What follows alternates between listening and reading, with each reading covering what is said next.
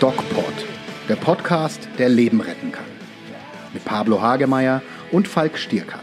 Präsentiert vom Medic Center Nürnberg. Ja, hallo Freunde, hier ist der DocPod mit ähm, Doc Pablo. Und mit Doc Falk und seinem neuen Soundmaschinen. Soundmaschinen, ja. Wir haben äh, unsere, unsere Technik für den DocPod jetzt ein bisschen umgestellt und können jetzt praktisch das, was wir hier im Studio machen, direkt auch live machen. Das heißt, für den nächsten DocPod Live wird mega. Was, was war denn, was war denn beim letzten DocPod los?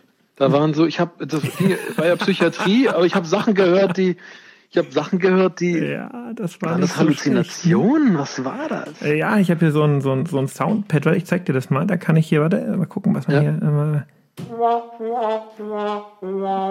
Mega cool, oder? Oder hier lachen oder hier klatschen. Ähm, war vielleicht ein bisschen too much. Du fandst das nicht so gut, ne? Ja, du hast, äh, vor allem hast du, glaube ich, meinen Gag damit, äh, Ja, mit dem hier, ich sag mal ein. Wort, ein YouTube-Wort zerstört. Ja, warte, nochmal. Ja. Mega. Okay, war vielleicht ein bisschen, ein bisschen too much. Wir haben es gestern schon auf Instagram, auf unserer Instagram-Seite der DocPod, wer uns da noch Mhm. nicht folgt, unbedingt folgen, ähm, weil wir nämlich da diese Seite in Zukunft mehr nutzen werden. Es gibt bald ein DocPod-Spezial über die Schilddrüse. Wie genau und wann genau das gesendet wird, das wird also nicht im normalen DocPod-Modus gesendet, sondern das werden wir extra senden. Ähm, wie und wann genau, das ähm, ist noch nicht so ganz klar, aber ähm, dazu oder für dieses DocPod-Spezial braucht man dann oder es ist, macht Sinn, uns dann auf Instagram zu folgen, weil da viele Bilder und, und Interaktionen praktisch in Instagram reingestellt werden. Und ja, Wow. Mega. Ähm, aber worauf ich eigentlich hinaus wollte, wir haben gestern ein Foto gepostet und angekündigt, dass wir uns heute darüber unterhalten werden, wie die Welt der Medizin beziehungsweise der Umgang in der Medizin, wie das früher war und wie das vielleicht heute ist und was sich da geändert hat. Ja. Ja, Hat sich viel geändert, oder? kann man so sagen. Ähm, was kannst du uns so zu deiner Assistenzarztzeit, vielleicht auch zu deiner Studienzeit erzählen, Pablo? Wie, wie war das damals? Wie, wie sind die Leute miteinander umgegangen? Naja, damals, damals im frühen äh, 19. Jahrhundert, Im frühen Mittelalter? da waren ja nicht mal Frauen zugelassen. da durften ja nicht mal Frauen Medizin studieren. Das hat sich Äh. schon mal geändert. Äh, warte mal, so alt bist du doch noch gar nicht. Wo, wo starten wir denn? ähm, Ah, 1970, 80? naja, ähm, 90? genau, Spaß beiseite. Vielleicht fangen wir mal damit an, ähm, als ich anfing zu arbeiten, haben das die ähm, ich sage jetzt mal älteren Kollegen, das waren die, die damals so alt waren wie ich jetzt, haben Ja. das noch erzählt. Da war richtig im Gegensatz zu jetzt, wo wir uns ja im Grunde genommen den Job mehr oder weniger aussuchen können, Mhm. ähm, war da richtig äh, Ärzteüberschuss, ne? Ja, da war Stau. Meine, meine äh, Lehrer an der Schule haben gesagt, studiere nicht Medizin, weil es gibt zu viele Ärzte. Und man musste dann diese praktischen, praktisches Jahr und PJ, die ja damals noch, also Arzt im Praktikum und PJ war damals noch separat. Das heißt, es waren zwei Jahre, musste man völlig unbezahlt oder unterbezahlt äh, irgendwo arbeiten, zum Teil mit 36 und 48 Stunden Schichten. Das ist natürlich heute undenkbar, ne? Da gab es kein Arbeitszeitgesetz dafür oder Regelung, gar nichts. da kann man schon recht dankbar sein. Aber was natürlich damals wirklich krass war, und das, da erinnere ich mich noch an eine Episode aus meiner Zivi-Zeit, wie ein ja, Chefarzt war das damals oder Oberarzt, das weiß ich nicht, weil mir das damals nicht so geläufig war, diese äh, Hierarchie. Ich finde es auch mal spannend, weil ich immer denke, na, wenn es einen Oberarzt gibt, dann müssen die anderen ja Unterärzte sein, ja. Also ähm, ich, ich, ich finde allein diese Beschreibung schon durchaus schwierig. Ja. Ja, und während meiner Zivi-Zeit war da eben dieser Oberarzt, der mit dem Assistenzarzt, also im Grunde genommen dem Unterarzt auf Visite war. Mhm. Und der hat den dann für irgendwas, was ich natürlich damals nicht einordnen konnte, lang gemacht. Aber ich sag's dir, mitten auf dem Gang, das haben alle gesehen, mhm. bis zum kleinsten ja. Scheißer, dem Zivi, der ich da war, ja. Mhm.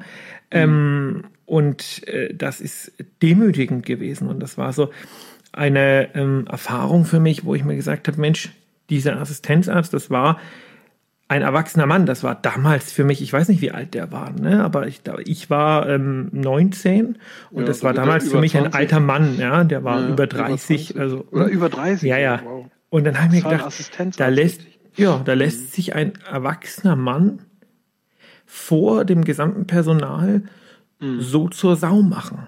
Ja. Und das sind Erfahrungen. Nimmt das, nimmt das auch hin, ne? Hat gar keine also, Wahl. Und das sind Erfahrungen, ja. die ich im Laufe meiner eigenen ähm, Ausbildungszeit und meiner eigenen Erfahrungen auch noch sammeln musste. Das praktisch, Hast du erlebt, ne? Habe ich erlebt, dass praktisch die Assistenzärzte, ähm, ja, also da flogen im OP schon auch mal Clemens, Pelle näher, ja, weiß ich gar nicht. Aber ähm, da äh, wurde ein Verhalten an den Tag gelegt zur damaligen ja. Zeit. Das wäre heute undenkbar. Das würde auf vielen Ebenen heute für Konsequenzen sorgen. Äh, zum einen natürlich auf, auf rein ähm, berufsrechtlicher Ebene und natürlich auf der anderen Seite würden, würde man sich das nicht gefallen lassen. Du wärst weg und heutzutage also, sind Ärzte einfach Mangelware, ja. Ja, so ein bisschen passiert es ja noch. Also ich bin ja, bin heute noch freundschaftlich mit, äh, mit meiner Sekretärin zusammengerasselt, sage ich mal. Das war sehr nett und wir haben uns schon gegenseitig gefoppt. Also man nimmt sich schon noch mal auf den Arm oder sagt sich mal was bisschen derbes, aber weit davon entfernt, äh, geföhnt zu werden. Wir haben das äh, geföhnt werden genannt. Geföhnt werden, ja, wenn gut. uns der Chef, wenn uns der Chef lang gemacht hat vor allen Leuten. Ich weiß dann noch. Haben wir eine neue Frisur bekommen. Das ist bei dir sicherlich sehr kreativ.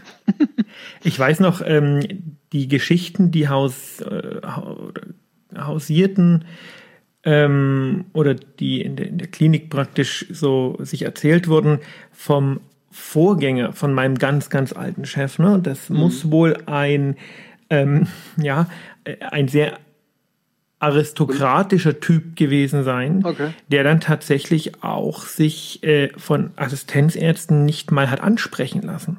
Ja. Und ganz im Gegensatz dazu, und das finde ich eigentlich eine sehr interessante, ich, ob ich das gut finde oder nicht, weiß ich noch nicht, aber eine äh, bekannte Freundin von mir, die mit meiner Frau zusammen studiert hat, die arbeitet jetzt in Schweden.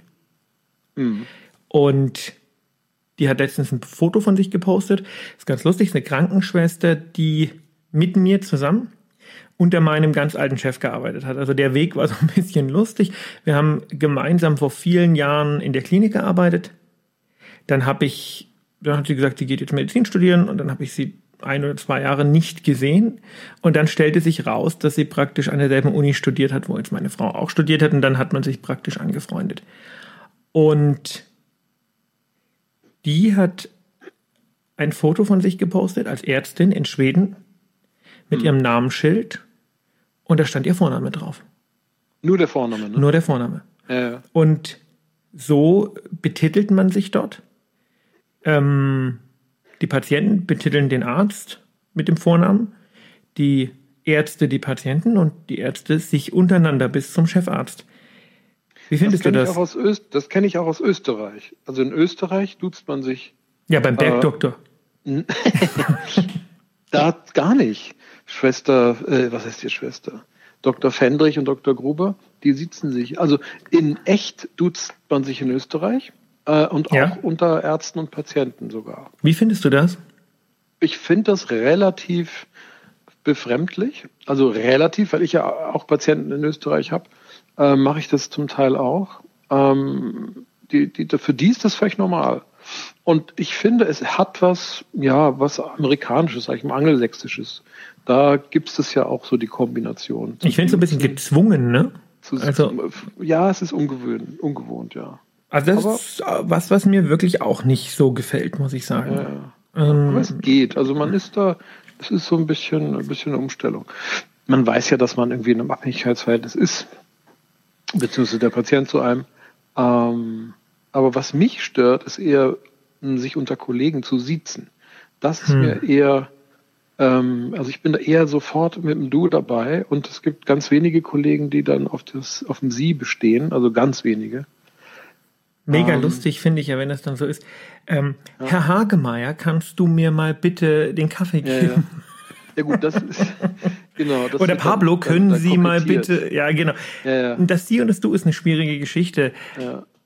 Und unter Kollegen diese ist ganze Hierarchie, oder ist das nicht eigentlich vom, also hat das militärischen Ursprung? Ne? Also diese das weiß ich nicht sicher, aber ich denke, ich, ich denke halt schon, dass ähm, es Bereiche der Medizin gibt, wo da, die da Hierarchie das, ne? wichtig ja. ist. Ja, in der Notfallmedizin ist die Hierarchie da, äh, wichtig. Da ist auf der einen Seite wichtig, das ist ganz spannend, flache Hierarchien zu haben, mhm. weil ähm, man sich nicht äh, durch Hierarchien irgendwie am Arbeiten behindern darf. Aber auf der anderen Seite ist es auch ganz wichtig, dass klar ist, wer das Team führt. Das ist in der Chirurgie ja. nicht anders. Und genau. ich glaube aber, dass man das nicht mit dem anderen miteinander verwechseln darf. Also wenn im OP oder wenn im Rettungswagen ein Patient behandelt wird, da ist klar, Person XY hat die Führung und was der macht, wird gesagt. Und wenn sich jemand nicht dran hält, dann mhm. fliegt der da raus aus diesem OP, weil da geht es ja. um das Leben eines Patienten. Aber ob das jetzt im weiteren Umgang miteinander auch so weitergeführt werden sollte oder darf, das halte ich für ziemlich kritisch. Da sind aber, glaube ich, die Chefärzte heutzutage schon etwas lockerer geworden. Das glaube ich auch. Ja gut, die ja. Chefärzte heutzutage sind, äh, ist ja im Endeffekt deine Generation, ne? beginnt jetzt ja. Chefarzt zu sein. Genau, genau. Und das sind ja schon Menschen, die mit, mit anderen Vorstellungen und auch mit anderen Gesellschaftsbildern aufgewachsen sind. Da ja. ist das nicht mehr so. Und das, da kommt es mir halt auch komisch vor, wenn die anfangen einzusiezen und man ist vom man ist aus demselben Jahrgang und so. Also das ist tatsächlich dann auch wieder ungewöhnlich oder befremdlich. Ja. Aber, ähm, was ich noch darauf ansprechen will, mir ist das nicht so geläufig in der Psychiatrie, weil da doch die Hierarchien sehr, sehr horizontal sind aufgrund der ganzen Team, der komplexen interdisziplinären Teams zwischen Krankenschwester, Pflege, äh, äh, Pfleger und die Therapeuten, Ergotherapie und so weiter.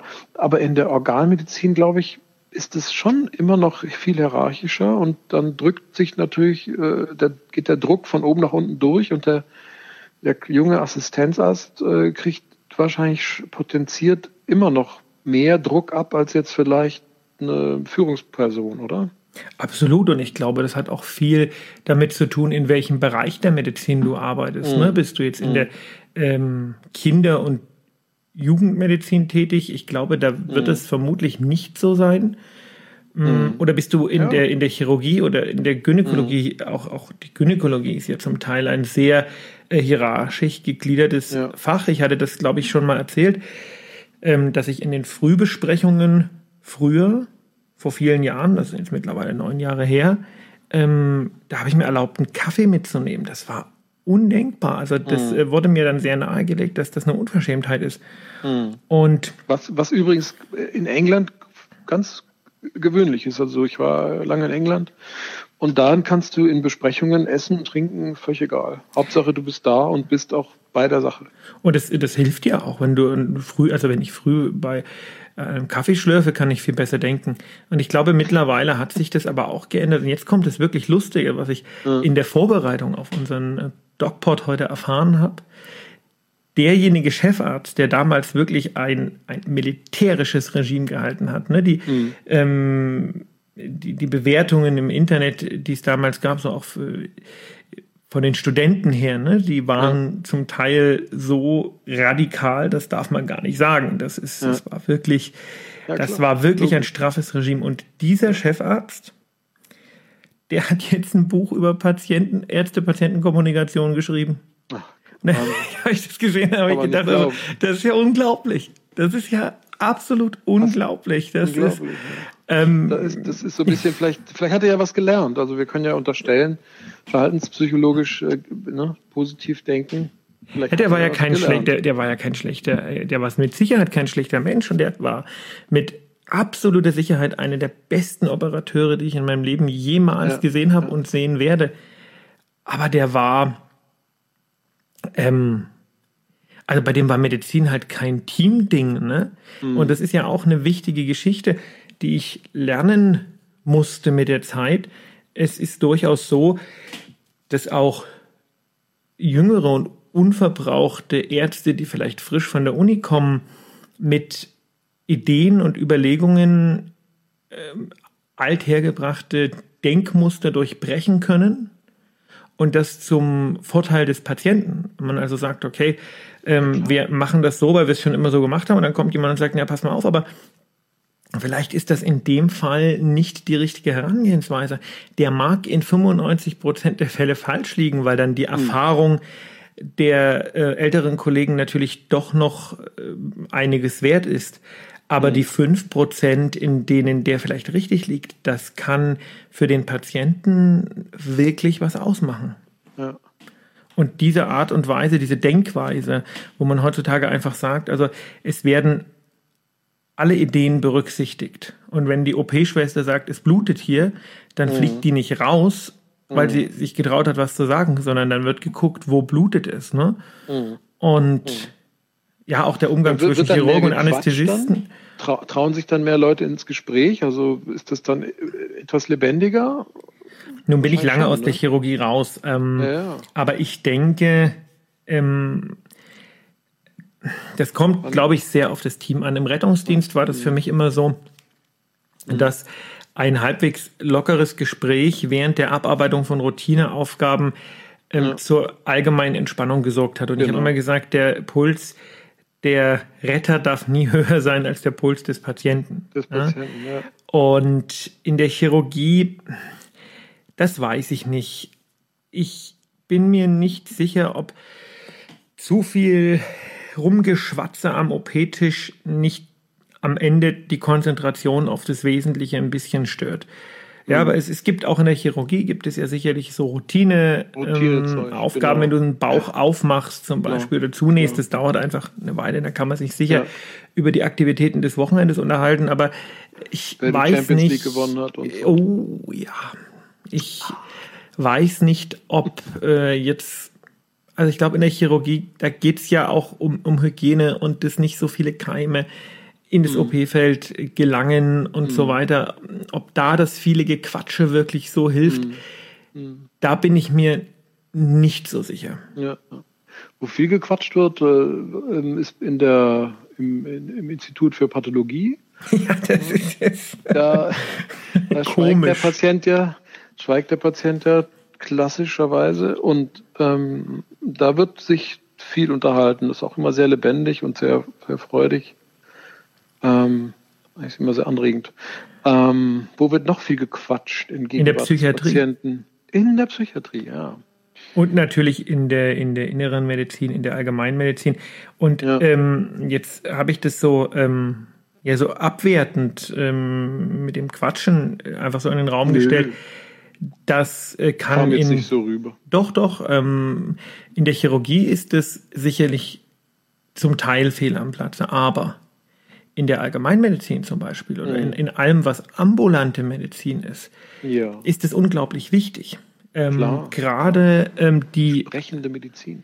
Die, ja, die äh, Patienten kommen ja ähm, oft mit Beschwerdebildern zu uns. Mhm. Mhm. Und am Ende zeigt sich aber, dass die, ähm, dass, dass sich nicht immer oder manchmal sogar selten eine Diagnose finden lässt. Und mhm. gerade wenn wir an solche Dinge denken wie das Reizdarmsyndrom, können wir auch mal was drüber machen, podcastmäßig, weil das ist eine äh, ganz interessante Geschichte. Ähm, oder das Reizmagensyndrom, ja, was oft verwechselt wird mit Gastritis, was keiner mhm. oder was wenige wissen, Gastritis, mhm. Magenentzündung, macht keine Magenschmerzen. Mhm. Ja, das ja. ist ähm, ganz oft fehlgeleitet. Und all diese Dinge, die die kriegt man nur raus durch ein gutes Gespräch. Ne? Und man heilt sie durch ein gutes Gespräch. Ja? ja, ja man. Ähm, kann den Leuten, wenn man den Leuten die Harmlosigkeit der, der Diagnose erklärt und sagt, okay, die meisten kommen ja, weil sie Angst haben, dass sie Krebs haben oder sowas. Mhm. Und erklärt ihnen, nein, das ist nicht so. Und nimmt ihnen die Angst. Ne? Dann äh, hilft das ungemein. Ich habe da heute eine sehr, sehr gute Statistik auch in der Vorbereitung auf unseren Podcast gelesen, die mich fasziniert hat und die eigentlich zeigt, wie viel die universitäre Ausbildung, weil wir sind ja auch beim Umgang miteinander und da gehört Ausbildung dazu, wie viel diese universitäre Ausbildung in Deutschland, ich weiß nicht, wie es in anderen Ländern ist, aber in mhm. Deutschland oder vielleicht in Europa noch lernen muss. Jetzt pass ja. auf, von 1000 Menschen die es gibt, ne? Mhm. gehen 60 Prozent, also 600, einmal im Monat wegen irgendwas zu einem Arzt. Ja. Davon werden neun in ein Krankenhaus eingewiesen. Ja.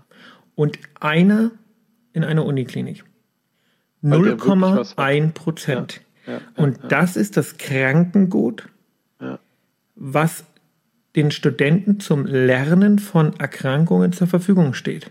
Ja. Aber das große Spektrum an Grau, sprich an Beschwerden ohne Diagnose, mhm. an funktionellen Beschwerden, an psychosomatischen Beschwerden, auch an Beschwerden, wo wir heutzutage einfach noch keinen Namen dafür haben.